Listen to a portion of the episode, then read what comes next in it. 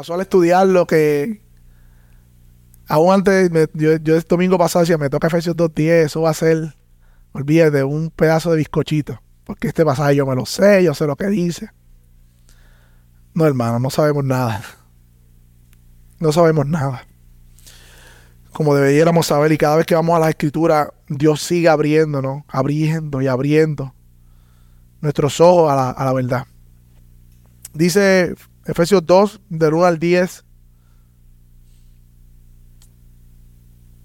Y Él les dio vida a ustedes que estaban muertos en sus delitos y pecados, en los cuales anduvieron en otro tiempo, según la corriente de este mundo, conforme al príncipe de la potestad del aire, el espíritu que ahora opera en los hijos de desobediencia. Entre ellos también todos nosotros en otro tiempo vivíamos en las pasiones de nuestra carne, satisfaciendo los deseos de la carne y de la mente, y éramos por naturaleza hijos de ira, lo mismo que los demás.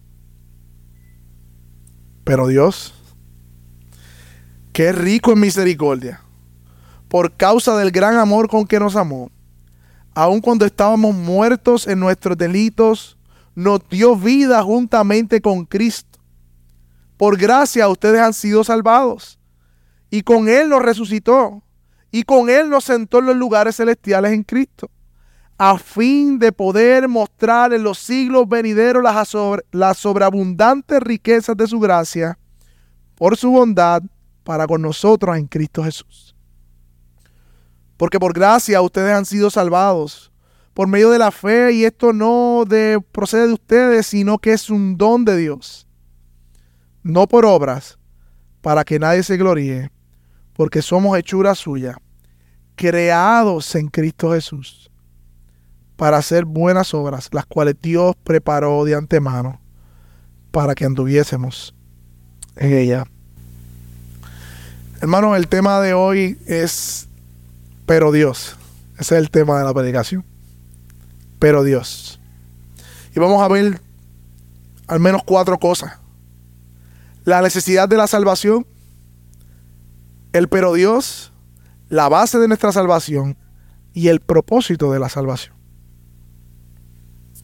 Y hay algo que no quiero que perdamos de vista a la luz que vamos exponiendo este pasaje y es que usualmente nos concentramos en los hechos de Dios. Vemos en la escritura que Dios hace algo y nosotros decimos, ah, mira, Dios tuvo misericordia con Israel porque lo sacó de Egipto. Dios se compadeció o Dios hizo lo otro y vemos los hechos de Dios. Pero esta semana hablaba con un hermano y hablábamos de que muchas veces nos quedamos en esa dimensión.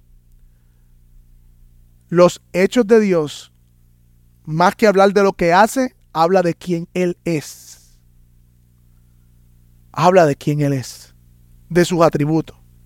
Así que a medida que vayamos viendo el pasaje, mi hermano, como yo sé que es tan conocido, no caigamos en esa tentación de la familiaridad, no veamos cómo este pasaje Dios lo usa para hablarnos hoy acerca de quién Él es, no solo lo que ha hecho, sino quién Él es.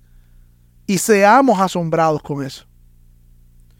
Y estoy consciente que este pasaje, muchos de nosotros cuando entendimos las doctrinas de la gracia, fue un pasaje que cogimos como un arma, un misil, y lo pusimos en las redes sociales y apuntamos a todo aquello, a la iglesia donde salimos, a los hermanos que no entiendan, a los arminianos. Ahí dice por gracia. Pero ese no es el espíritu del pasaje. Nos pasa nuevamente como la elección. Cuando Pablo habla de la elección en el capítulo 1, versículo 4, no está hablando de debate de si somos elegidos o no. Él está expresando una alabanza a Dios. Y precisamente este pasaje no está desconectado, de hecho, parecido al a capítulo 1, estos siete primeros versículos es una sola oración. Es como si, de nuevo, Pablo, inspirado por el Espíritu Santo, se derrama en alabanza a Dios por lo que hizo para salvarnos y en la condición que nosotros estábamos. Y un punto adicional que quiero traer del contexto de la carta, mis hermanos, la carta de Efesios es una carta unificadora.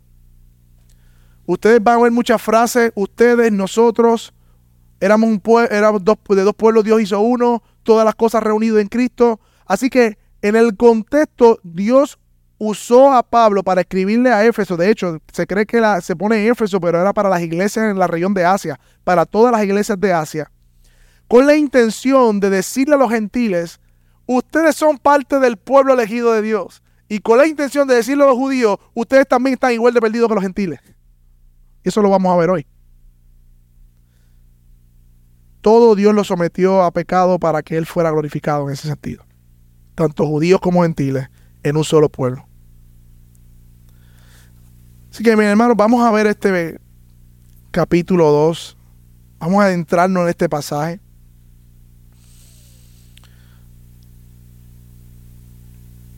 En el contexto, mis hermanos, comienza diciendo en el versículo 1, y Él les dio vida a ustedes que estaban muertos en sus delitos y pecados. Yo creo que lo primero que tenemos que observar es que comienza con y, una conjunción. Si tú comienzas una conversación y dices, ¿cómo estás? Y lo que te dije, pues, ¿qué me dijiste?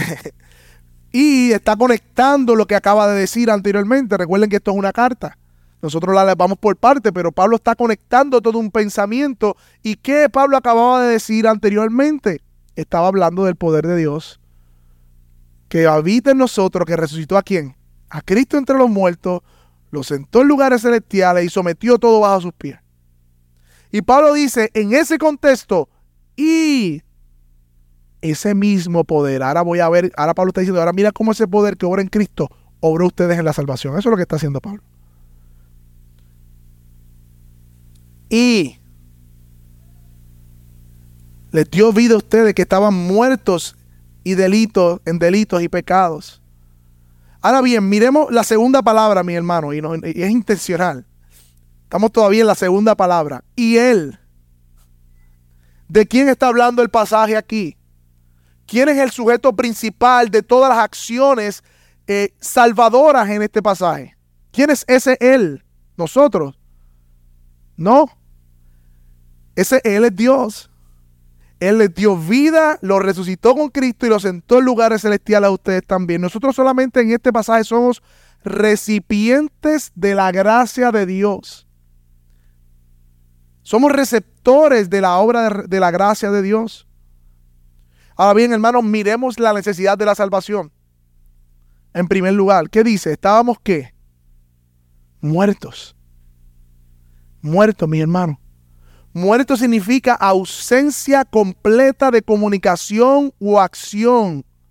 Alguien que está muerto espiritualmente no tiene ninguna forma de comunicarse con Dios, está separado de Dios. Hace poco yo cogí el curso del CPR, ¿verdad? En el trabajo, en el trabajo me lo exigían y tomé el curso por dos horas y en parte de los ejemplos del CPR el hombre que estaba haciendo de ejemplo de cómo debemos hacer, ¿verdad? Las contracciones, a ver si me acuerdo. 30 por cada dos minutos y medio con dos respiraciones, no me acuerdo. Así que por favor aquí nadie que le pase nada. El punto es, estoy certificado pero dudo de mi certificación. Pero el punto es que en ese ejemplo que él dio había un cuerpo tirado en el piso. Había un cuerpo tirado en el piso. Ese cuerpo aparentaba, porque era una simulación, pero estaba muerto no tenía facultad, no podía hablar, no podía hacer nada, no había aparentemente pulso, no había movimiento, no había comunicación. Y otro tuvo que ejercer un trabajo para resucitar a ese cuerpo que estaba muerto. Y ese es el punto donde Dios nos encuentra a nosotros en nuestras vidas muertos espiritualmente para Él. Eso es lo que dice las escrituras. El Señor nos encontró muertos, no medio muertos, no buena gente, no criados en el Evangelio, nada de eso, mi hermano. No gente que no era mala como los demás, muertos. Esa es la condición que Dios nos encuentra cada uno de nosotros espiritualmente hablando, mi hermano. Cuando Adán pecó, dice que la muerte pasó a todos los hombres, independientemente de que en una comunidad cristiana o no. El veredicto es que hemos nacido en pecado. Ese es el veredicto. Hemos nacido en pecado.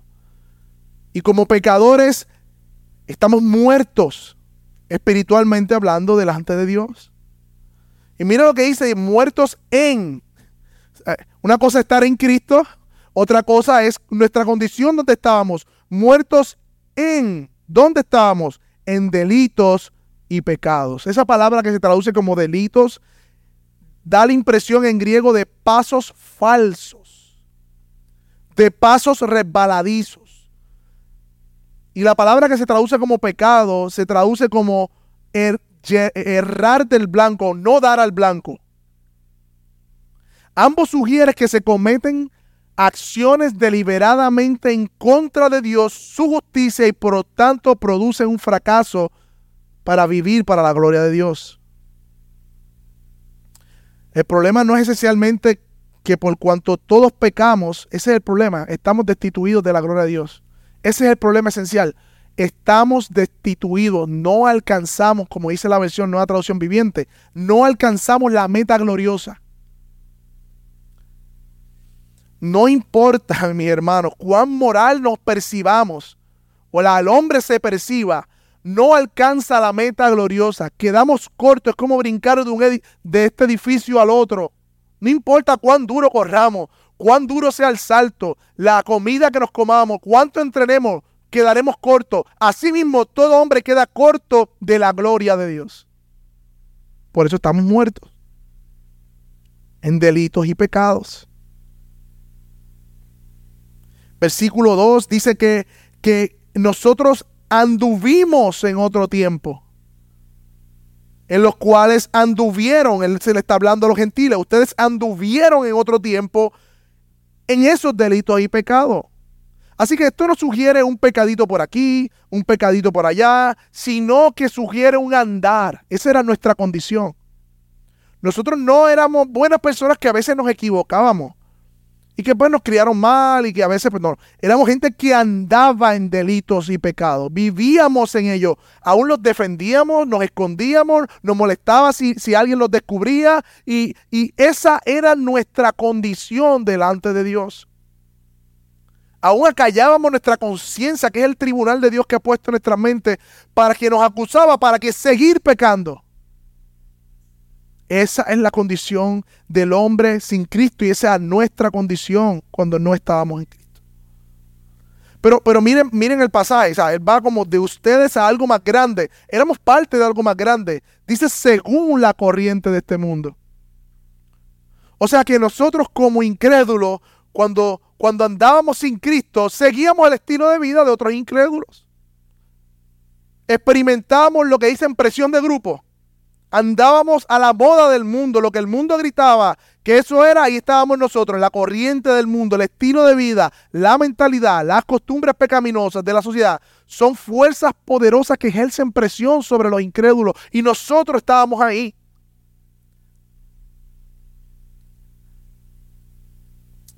El egoísmo, la falsedad, la fornicación, el materialismo, la vanidad, el vocabulario perverso y otras cosas es la corriente de este mundo que a nosotros nos arrastraba antes de que Cristo nos encontrase. Y sí, hacíamos lo que hacía la mayoría del mundo. Mira, no, no se lo recomiendo, pero veo un video, qué sé yo, de Shakira. No se lo recomiendo, no lo haga.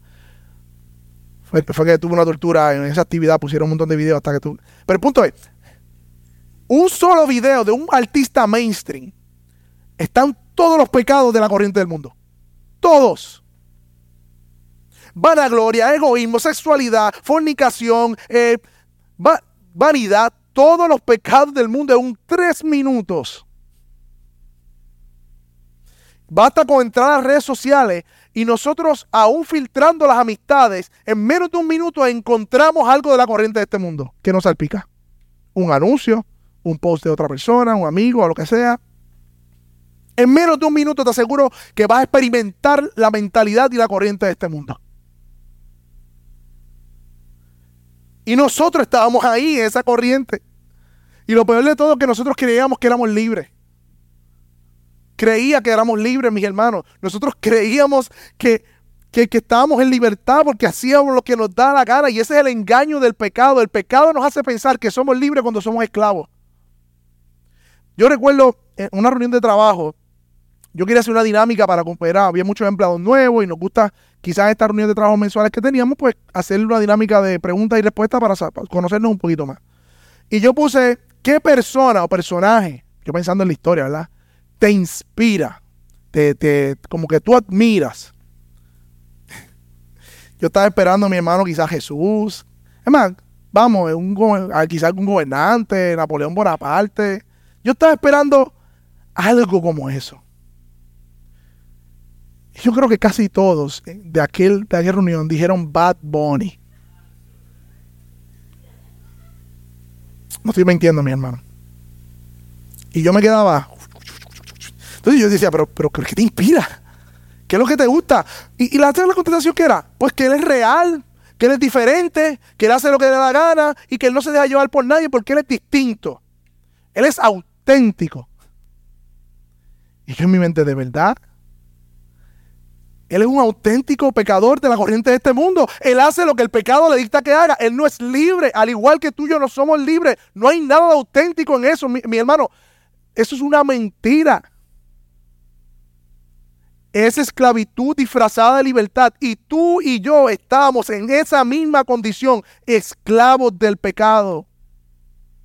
Era auténticamente pecadores. Eso era lo que éramos esclavo, auténticamente esclavo. Eso sí era lo que éramos. Éramos inestables, influenciables con cualquier esclavitud disfrazada de libertad, como chiringa de morro, como dice el dicho, ¿no? Soplados de aquí para allá, como dice el texto. De hecho, mira el texto como dice, conforme al príncipe de la potestad del aire. Aunque está hablando de los lugares, las regiones espirituales, lo que quiere decir que en las regiones espirituales hay un gobierno espiritual y ese gobierno espiritual está dirigido por el príncipe de este mundo, que es Satanás. Y no olvidemos lo que dijimos el domingo pasado. Dios está en su trono, Cristo está en su trono gobernando sobre toda potestad. Pero en este tiempo, antes de la consumación de todas las cosas, Él ha permitido a Satanás ser el gobernante de este siglo. Para su propósito, para su gloria. Él no va a impedir el plan de Dios soberano. Pero la realidad es que es el príncipe de este mundo. Y todos estos movimientos, todas estas ideas, que es donde Él se mueve, son la corriente de este mundo conforme al príncipe de la potestad del aire. Hermanos, tú y yo no vemos esas fuerzas espirituales, pero las hay. Y tú y yo estábamos ahí inmersos en esas fuerzas espirituales, controlados por las ideas satánicas. Al punto que llegamos a llamarnos hijos de desobediencia.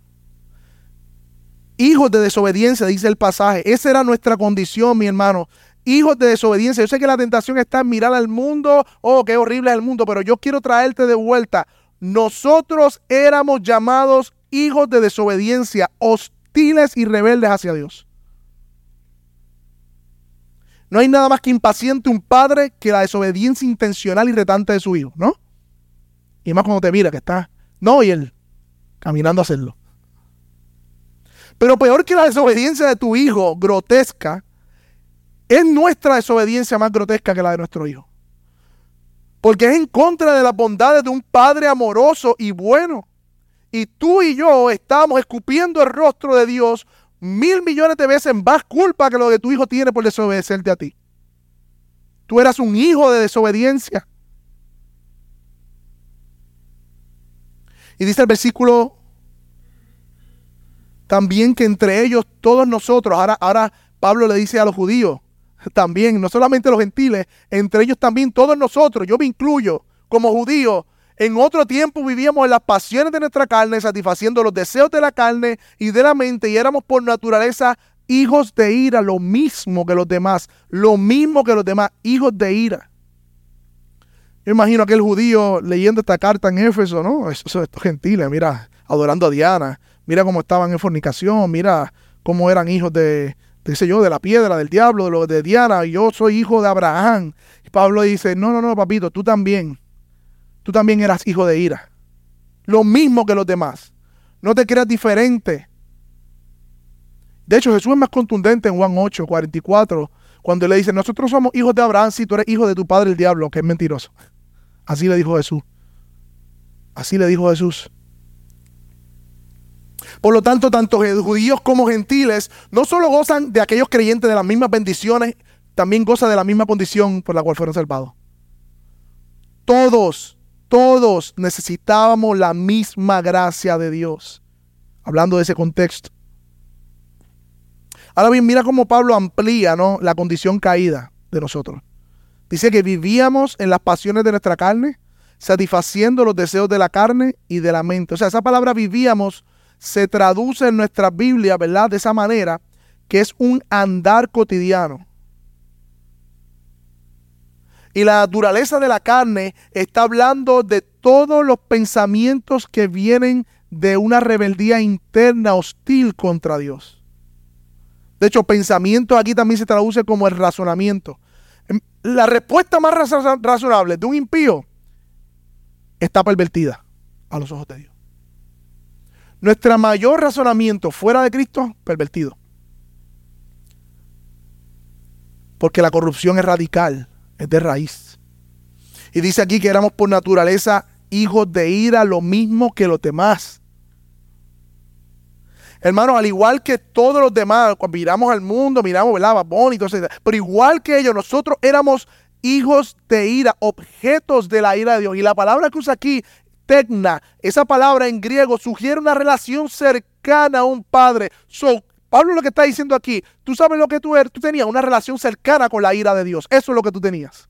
No con Dios, con su ira. Eso es lo que tú tenías por tus pecados. Esa era tu relación con Dios, con su ira. Qué panorama más denso, mis hermanos. Y qué panorama más desalentador y oscuro. Oh, mis hermanos, ¿cómo deberíamos lamentar aún más y más nuestra condición caída donde Dios nos rescató? Como decía el salmista, no olvides de dónde te sacó. No olvides de dónde te rescató. Cuán pronto somos a olvidarnos del fango de pecado donde nosotros nos encontramos sin Cristo. Cuán propensos somos a jugar con los mismos pecados de los cuales Dios nos ha rescatado y nos ha libertado. Qué pronto se nos olvida la condición en la que Dios nos encontró. Si tuviéramos presente más corrido que estábamos muertos, que éramos hijos de desobediencia, hijos cercanos a la ira de Dios, que si no fuera por su intervención divina, hoy nosotros estuviésemos en nuestros pecados, destruyendo nuestras vidas, la de nuestros familiares y aún escupiendo el rostro de Dios, mis hermanos. Si, si, tan solo tuviéramos presente eso, viviéramos diferente. Apenas vamos tres versos y es como si, aunque hace un chin de frío por lo que estoy aquí, pero es como si, como si las llamas del infierno las la, sintiéramos por nuestros pecados. Es un valle oscuro de donde Dios nos ha sacado. Y yo creo que tenemos que meditar más seguido sobre la condición donde Dios nos sacó y recordar de dónde Dios nos sacó y recordar quién nosotros éramos sin Cristo. Yo creo que debemos meditar más seguido cuál era nuestro destino y aún meditar en el infierno. Aún meditar en el infierno porque esa era nuestra herencia. Ese era nuestro destino. Y hasta que tú y yo no entendamos la depravación radical y total de nuestro cuerpo, de nuestra mente, de nuestro corazón, hasta que tú y yo no entendamos eso, mis hermanos, que merecemos por nuestros pecados, por nuestra rebeldía contra Dios, no podremos entender la grandiosa obra de salvación a Dios a nuestro favor. No hay forma, mis hermanos. Y es en ese panorama tan oscuro, en este punto tan desesperante, que las llamas del infierno están ahí debajo de nosotros, cuando ya no había ninguna otra esperanza, mis hermanos, cuando parecía que se había agotado su paciencia, que eran merecedores del castigo, allí, hermanos, en ese lodo cenagoso, en la tumba, en el sepulcro, que estábamos muertos en nuestros delitos y pecados, se escucha la frase más hermosa de todas las escrituras, una frase de dos palabras, dos palabras que hacen toda la diferencia, Dos palabras que son maravillosas, dos palabras las cuales tú y yo y por la eternidad estaremos adorándole y sirviéndole y dándole gracias a nuestro Dios. Dos palabras que revelan el carácter amoroso, misericordioso y lleno de gracia y amor de nuestro Dios. Pero Dios, pero Dios, esa era nuestra condición. Pero Dios, gloria al Señor por ese pero. Gloria a nuestro Señor por ese pero.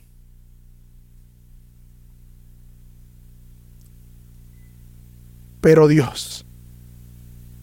De todos los peros del mundo que tú puedas decir, que podamos leer, para mí este es el pero más hermoso. Pero Dios. Y ese pero Dios introduce entonces las acciones de Dios a favor de pecadores que merecen el infierno. Es un contraste. Versículos 1 al 3 hay una desdicha, hay, hay, una desesperanza, hay pecado. Y en el versículo 4 es un giro totalmente, pero Dios.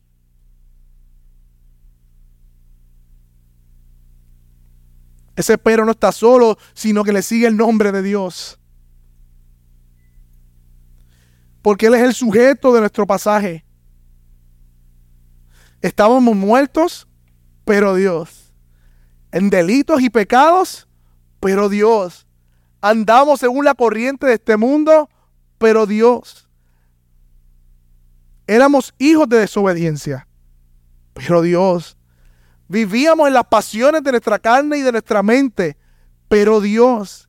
Éramos lo mismo que los demás, hijos de ira, pero Dios, mis hermanos pero Dios, que es rico en misericordia, que es rico en misericordia. Precisamente en el catecismo de hoy leímos eh, Jeremías 9:23.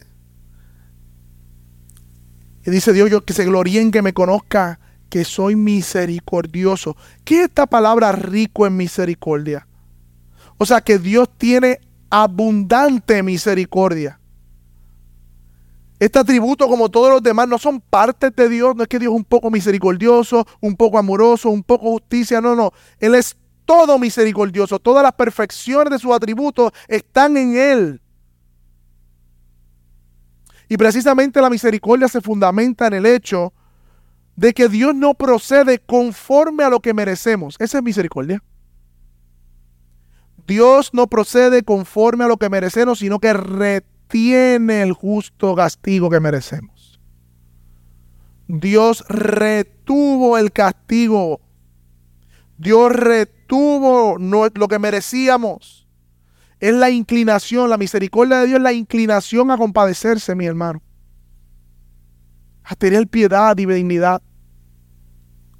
Y el verso dice que Él es rico en misericordia, no es que Él tiene misericordia es que Él es rico en misericordia. Y si todavía queda el espíritu de Marción que dividía a los dos dioses del Antiguo y Nuevo Testamento, no, desde Jesús 34, cuando Moisés le dice al Señor, muéstrame tu gloria, no me voy. Él le dice, voy a pasar delante de ti, proclamó Jehová fuerte, misericordioso y piadoso, tardo para la ira y grande misericordia y verdad. Salmo 86, Salmo 103, Salmo 125, mas tú, Señor, Dios misericordioso y clemente, lento para la ira y grande en misericordia. Dios es misericordioso, no es que tiene, es que Él es misericordioso.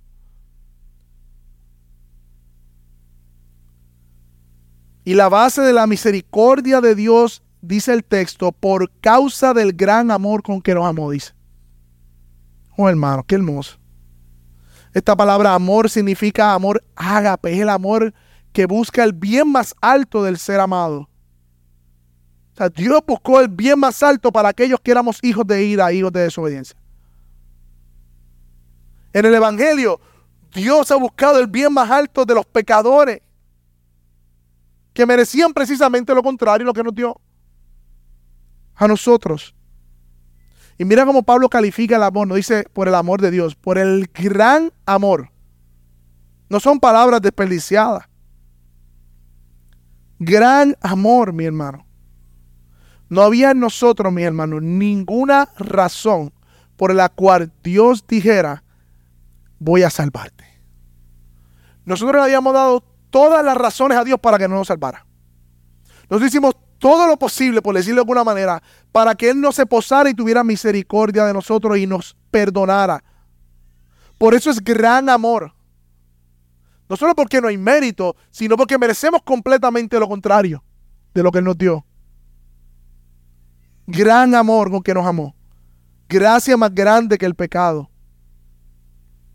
Versículo 5 dice que aún, y, Pablo como que vuelve a reparafaciar, aun cuando estaban muertos de sus delitos y nos dio vida juntamente con Cristo, por gracia ustedes han sido salvados. O sea, repite el énfasis de que estábamos muertos, pero le pone un tiempo, aún. O sea que Dios no se compadeció cuando nosotros enmendamos nuestra vida y dijimos, tengo que buscarle a Dios. Y Dios dijo, ahora sí te voy a salvar. No. Mucha gente dice, no, yo siempre he buscado a Dios. ¿Cómo así? Explícame. Porque la Biblia dice que no hay nadie que busque a Dios como, él, como, él, como, como debe ser buscado. No es que nosotros arreglamos nuestra vida y Dios dijo, ahora sí te voy a salvar. No. Es aún cuando estábamos en delitos y pecados. Ese es el tiempo en que Dios ejerce su misericordia y ejerce su amor. Y esto es importante. Yo creo que Pablo dice, no es aún cuando estabas ahí judío, aún cuando estabas ahí gentil, ahí mismo, tanto judíos como gentiles, en esos delitos y pecados, Dios te dio vida juntamente con Cristo. Y, y yo sé que no lo vemos tampoco, pero dice, por gracia sois salvado. Ese sois que está ahí, en el original es un verbo de tiempo perfecto. ¿Qué significa eso? Que es un estado permanente presente. No es que ustedes serán salvados o fueron y pueden perder la salvación, es que ustedes son salvados permanentemente en esa acción que fue pasada pero es presente ahora y es perfecta. Y con él, dice el versículo 6, nos resucitó y nos sentó en los lugares celestiales con Cristo. Hermano, esto nuevamente nos habla de la resurrección posicional, del estado del creyente hoy delante de Dios. Esta nueva vida, poder y posición demanda que los creyentes tengan nuevos valores. Porque nuestra vida, como dice Colosenses, está escondida en Cristo en Dios. Está arriba. Y mira qué interesante, Vimos la, semana pasada que, el poder, ese poder lo sentó a la diestra de Dios. Y ahora nos dice que qué. Que por su gran amor y misericordia, ¿qué hizo? Nos sentó en lugares celestiales, no a la diestra, porque es su posición. Pero sí juntamente con Él. Sí juntamente con Él. O sea, es un hecho seguro porque ya ha ocurrido en los cielos. Necesitamos más garantía de que la salvación es segura. Yo creo que no. ¿Y cómo es esto de que nos sentó, mi hermano? ¿Cómo así? Mi hermano, nuestra ciudadanía no está en la tierra, sino en los cielos. Nuestros pies están en la tierra, como hablamos la otra vez, pero nuestra ciudadanía y quienes nosotros somos, nuestra identidad está en la gloria. Y miren la posición, una posición de reposo es el lugar que pertenecemos. Nos sentó juntamente con Cristo. Ahora bien, mis hermanos, y todo esto Dios lo ha hecho para qué? Porque Pablo nos dice para qué, pero para que podamos ir a Facebook y decirle que están equivocados a los demás en su soterología y decirle ustedes no saben cómo Dios salva. Para sentirnos superiores a los demás. Lo hizo para que tú y yo nos sintiéramos orgullosos de que ahora somos cristianos y no somos como Bad Bunny. Lo hizo de esta manera para que nos debatiéramos entre arminianos y calvinistas. Eh, Dios hizo esta obra hermosa de salvación para eso. Versículo 7, no, mis hermanos. El versículo 7 corresponde a lo que Dios hizo. Dice a fin, o sea, con el propósito. Dios ha hecho, Dios nos ha salvado cuando estábamos muertos y delitos y pecados. De esta manera, a fin de poder mostrar en los siglos venideros. O sea, Pablo estaba en el primer siglo. Hoy estamos en el año 2024, nosotros estamos en los siglos venideros. Ahí estamos nosotros. Las abundantes riquezas de su gracia por su bondad para con nosotros en Cristo. O sea que Dios quiere mostrar, o sea, quiere desplegar en estos tiempos, estos siglos venideros, su gracia. Ese es el propósito. Ese es el propósito, mi hermano.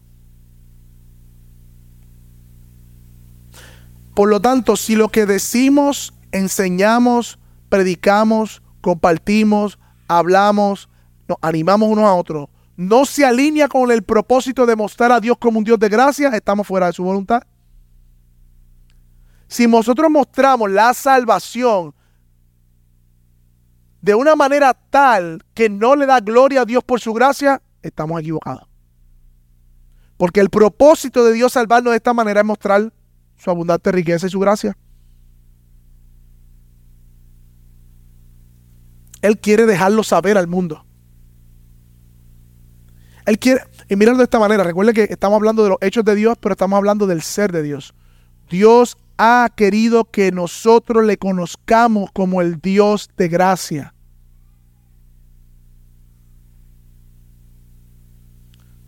Y yo sé, mis hermanos, que nosotros tenemos muchas concepciones erradas que heredamos del mundo acerca de Dios. Y que por nuestro pecado aún conservamos de Dios.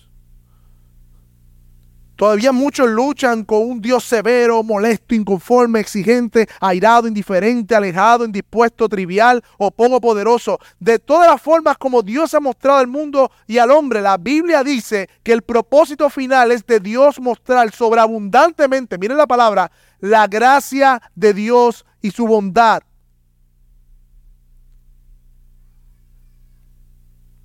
Hermanos, el pensamiento que viene, que nos dice, primero lávate para entonces ir, no proviene de Él. Porque Dios es un Dios de gracia. Y Dios muestra su gracia y revela aún mayor su gracia cuando estamos en condición de pecado y venimos a Él y le pedimos perdón. ¿Ven cómo el legalismo nos engaña? Si tú estás pensando de aquí, ¿cómo es que Dios me va a perdonar? Si yo no he hecho lo suficiente para que Él me ame o me bendiga. Si tú estás pensando así, estás pensando contrario a lo que Él quiere. Él quiere que tú pienses que sí, que, que mereces el infierno. Sí, eso mismo que dice ahí. Pero que eso es el terreno excelente para que entiendas que Él está dispuesto a mostrar su gracia abundante para contigo. Ven y acércate a Él. Él quiere mostrar su abundante gracia. Él se quiere dar a conocer por su gracia. Eso es el Nuevo Testamento, no, el Viejo también. Isaías 55, 1, 2 dice, y los que no tengan dinero, vengan, compran y comen. Vengan, los que no tengan dinero, compren vino y leche sin dinero y sin costo alguno. ¿Por qué gastan el dinero en lo que no es pan y su salario en lo que no sacia? Escúchenme atentamente y coman lo que es bueno y se deleitará su alma en abundancia. Inclinen su oído y escuchen a mí, escúchenme y su alma vivirá, dice Isaías 55, 1 al 2. Hermano, mientras que tenemos la fuente abundante y gratuita de agua que sacia la sed, mientras tenemos la tienda abierta, yo no sé si se acuerdan, recuerdo el programa del 6, que, que, yo siempre soñé estar ahí, que abrían una puerta y había un montón de juguetes y te daba un minuto para coger todos los juguetes. ¿Cómo se llama? María Susema. Pues mi hermano, nosotros cuando cuando no venimos a Cristo, porque tenemos este pensamiento que tenemos que hacer algo primero, somos como ese niño que se para frente a esa puerta abierta así. Así somos. Y imagino todos los niños de atrás, tonto, corre, coge todo lo que tú puedas.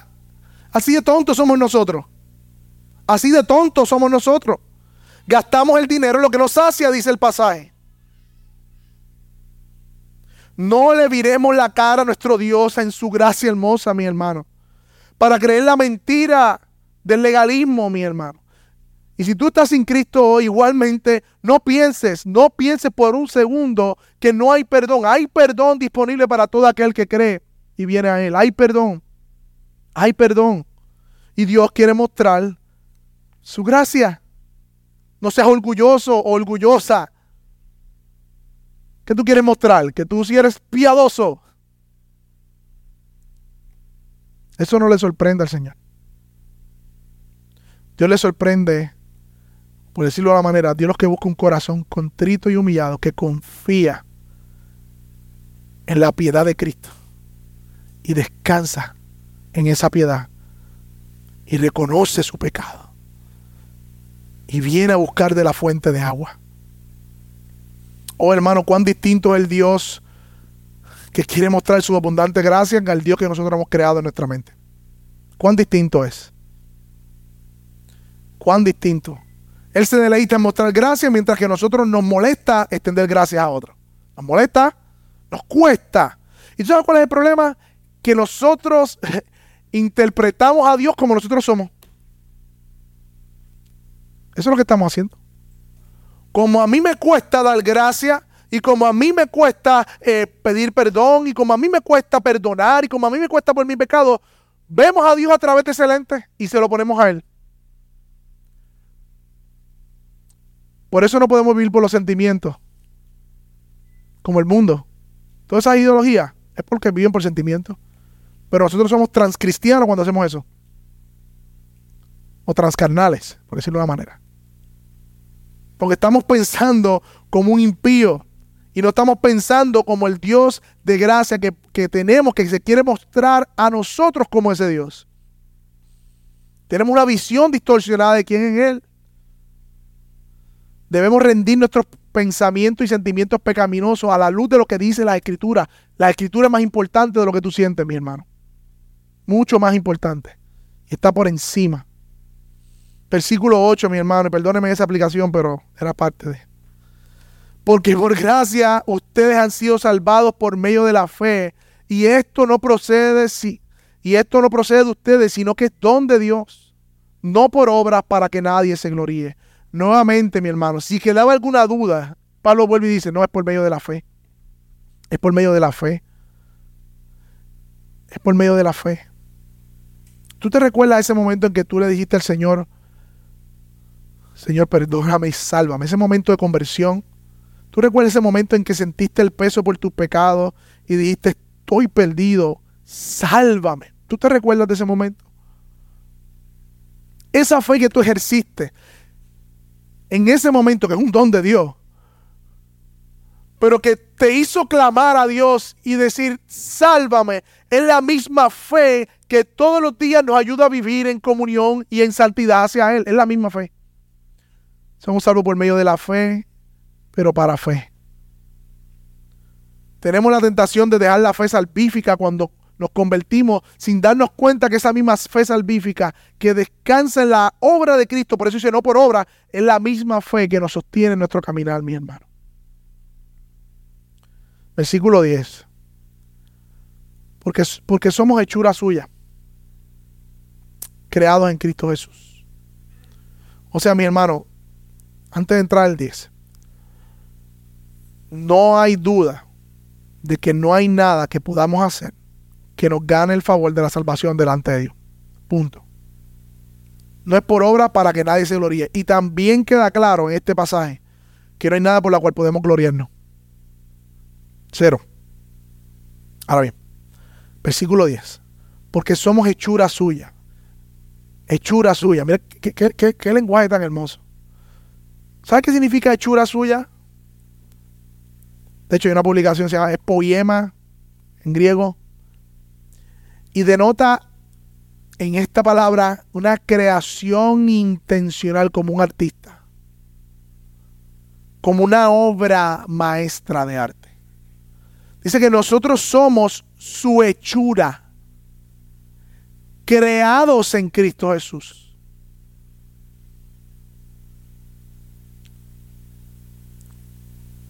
Para, ¿para qué, mis hermanos? ¿Para qué hemos sido hecho suyo y hechura suya para hacer buenas obras. O sea que el propósito de Dios es que los creyentes anden en buenas obras. Miren el lenguaje, cuidado con el lenguaje, para hacer buenas obras, dice ahí, ¿verdad? Hacer buenas obras, las cuales Dios preparó de antemano para que trabajáramos en ellas. Dice ahí, para que nosotros hiciéramos esas obras, para que andemos en ellas. ¿Qué, qué, qué denota esto? Denota dos cosas, mi hermano. La obra la hace Dios. ¿Sabes lo que nosotros hacemos? Mirar donde Dios está obrando y unirle a sus esfuerzos. Ponerlo a disposición de Él. Yo leí hace un tiempo un libro que se llamaba La voluntad de Dios. No, no, no recuerdo el nombre, qué sé yo. Pero el libro decía, y esta concepción errónea, que Dios tiene para mi vida, tengo que esperar que un ángel venga y me diga, te he llamado para que hagas X o Y, o te he llamado para que hagas X o Y. Y todo, si venimos de ese background, veníamos con esa concepción de que necesitamos que un pastor o un profeta viniera y nos dijeran, ¿qué vamos a hacer para Cristo? Y pasábamos a los llamados, esperando ese llamado, ¿no? Y qué sé yo qué. Y este autor decía, primero que la obra no es tuya, es de Dios. Ya Dios está obrando hace tiempo. Tú tienes que pedirle a Dios que te abra los ojos para que vea lo que Él está haciendo y tú te unas a sus esfuerzos. Y andes en la obra que Él está haciendo. No es que yo me voy a sentar en mi casa a decir, ahora voy a inventarme una obra para Dios. No es que ya Dios está obrando hace tiempo. que Dios abra nuestros ojos para ver dónde y cómo le está obrando, para como decimos, como decíamos en el surfing, yo, nada, punto es, nos montábamos en la ola. Esperábamos la ola, mirábamos la ola y nos montamos en la ola. Nosotros no creábamos la ola. Nosotros nos montábamos en lo que Dios estaba haciendo. Iba a decir que algún tiempo surfé, pero realmente no puedo llamarle ni surfing a eso. Así que mi hermano, pídale a Dios que te abra los ojos a lo que ya Él está haciendo. ¿Tú sabes dónde Dios está obrando? ¿Cuál es el centro de operación de Dios en el mundo? Su iglesia. ¿Tú sabes dónde Dios más está obrando? Donde tú estás. En tu trabajo, en tu casa, en la universidad, en cualquier lugar donde tú estás, allí Dios te ha puesto porque Él está haciendo algo. Tú tienes que abrir los ojos y hacerlo.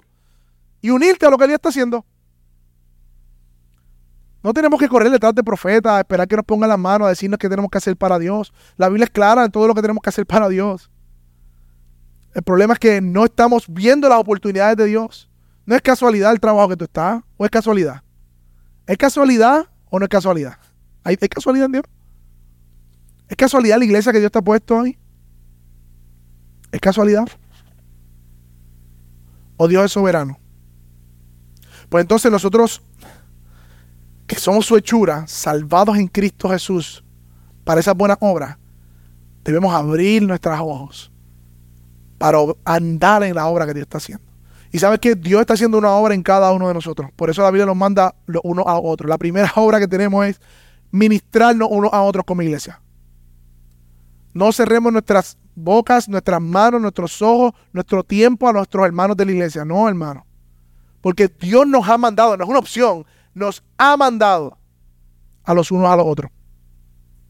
Yo no doy para todo el mundo. Usted tampoco da para todo el mundo. Pero sí tenemos que tener nuestras vías disponibles.